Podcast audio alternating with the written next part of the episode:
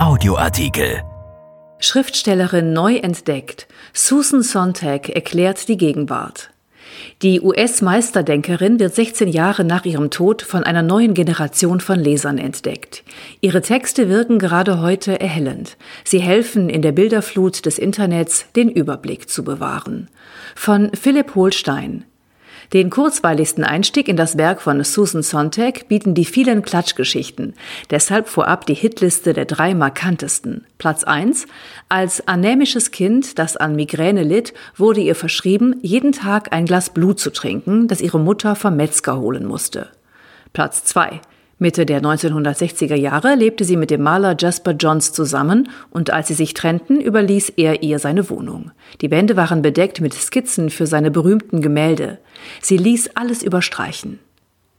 Platz 3. Mit 15 studierte sie bereits und als sie einen Kommilitonen heimbrachte, der in sie verliebt war, küsste sie ihn nicht, sondern dozierte ausführlich über die Kernthesen von Kants Kritik der reinen Vernunft.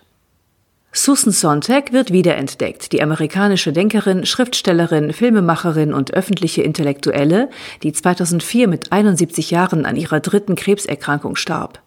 In den nächsten Tagen erscheinen eine fast 1000 Seiten starke Biografie, erstmals übersetzte Kurzgeschichten und ein Band mit Erinnerungen an sie, biografische Mythenerzählungen und die ikonischen Porträts der Frau mit der legendären weißen Strähne im Haar werden in den sozialen Netzwerken geteilt. Ebenso wie ihre Zitate, von denen das prägnanteste sie auf den Olymp des intellektuellen Amerikas katapultierte. Zitat, wir müssen lernen, mehr zu sein, mehr zu hören und mehr zu fühlen. Der Satz stammt aus Against Interpretation, Deutsch Kunst und Antikunst, jenem Essayband von 1966, in dem sie bereits mit unverkennbarer Stimme sprach, souverän, ernst und bisweilen belehrend, dabei glamourös, enthusiastisch und absolut selbstsicher. Sie plädierte in kämpferischem Ton für eine Erotik der Kunst. Sie schüttelte den Leser durch und wollte ihn dazu bringen, seine sinnliche Erfahrung zu schärfen und nicht nur auf den Inhalt großer Werke zu achten, sondern auch auf deren Form. Zitat Interpretieren heißt, die Welt arm und leer machen. Wer Susan Sontags Schriften zum ersten Mal oder erneut liest, wird sich wundern, wie sehr sie die Gegenwart noch 16 Jahre nach dem Tod der Verfasserin erhellen. Am wichtigsten ist so gesehen ihre Theorie der Fotografie, die uns helfen kann, in der Bilderflut des Internets den Überblick zu bewahren. In Zeiten, da Fotos nicht mehr gesammelt, sondern vor allem geteilt werden, plädiert Sontag für die kritische Arbeit am Bild. Wer ein Foto aus einem Kriegsgebiet betrachte, müsse sich moralisch kundig machen. Was ist der Kontext des Bildes?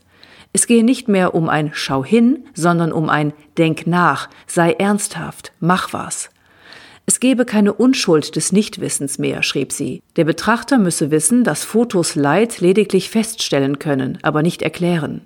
Der zweite Themenkomplex, zu dem sie mehrfach zurückkehrte und von dessen Gedanken wir profitieren, ist ihre Beschäftigung mit Krankheiten als Metapher.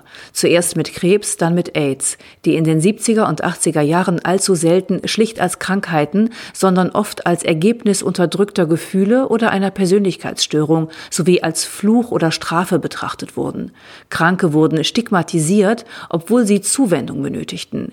Let's not be stupid forever, sagt sie.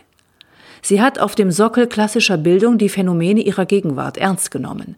Sie steuerte das kollektive Sehen und lenkte es in eine andere Richtung. Sie ermöglichte eine neue, direktere Art des Wahrnehmens, in vielen Bereichen als erste überhaupt.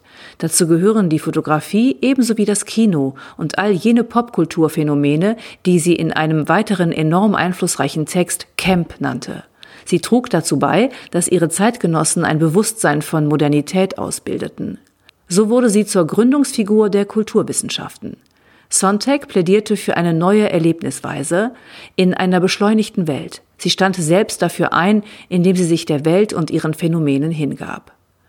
Ihr Wunsch nach größtmöglicher Intensität in allen Lebensbereichen ist inspirierend, sagt Anna-Lisa Dieter, die ein Buch zur Aktualität Sontags herausgegeben hat. Und weiter sagt sie, sich für alles Neue und die Werke der anderen zu begeistern, war für sie ein schöpferischer Akt. Sie habe für ungeduldige Leser geschrieben, deshalb ihr Hang zu überspitzen Formulierungen und zum Aphorismus. Indem sie gegen scheinbare Gewissheiten und Übereinkünfte argumentierte, bezog sie Position und machte sich angreifbar. Sie machte sichtbar, wie Sprache auf die Wirklichkeit einwirkte. Nach dem Terroranschlag am 11. September schrieb sie, das sei ein Angriff auf die USA-Außenpolitik gewesen.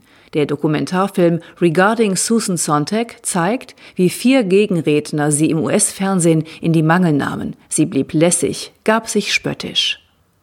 Und das war sie eben auch, eine Ikone des Cool, eine Frau, die sich in einem männerdominierten Milieu durchsetzte, die mit 16 Jahren Thomas Mann in seinem kalifornischen Exil besuchte, weil sie den Zauberberg so mochte, die nach einer frühen Ehe lesbisch lebte, gegen Chauvinismus und für Toleranz und Diversität einstand, die Gleichgültigkeit und Grausamkeit verachtete, Sontag fand, dass der Künstler eine soziale Rolle zu erfüllen habe, nämlich einerseits seine Zeit zusammenzufassen und andererseits gegen sie zu stehen.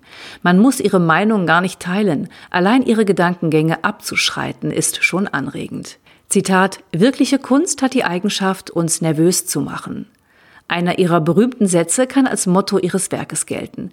Es fordert wenig und bleibt doch dringlich. Der Zweck von Literatur sei es, so Sontag, uns bewusst zu machen, dass andere Menschen, Menschen, die anders sind als wir, wirklich existieren.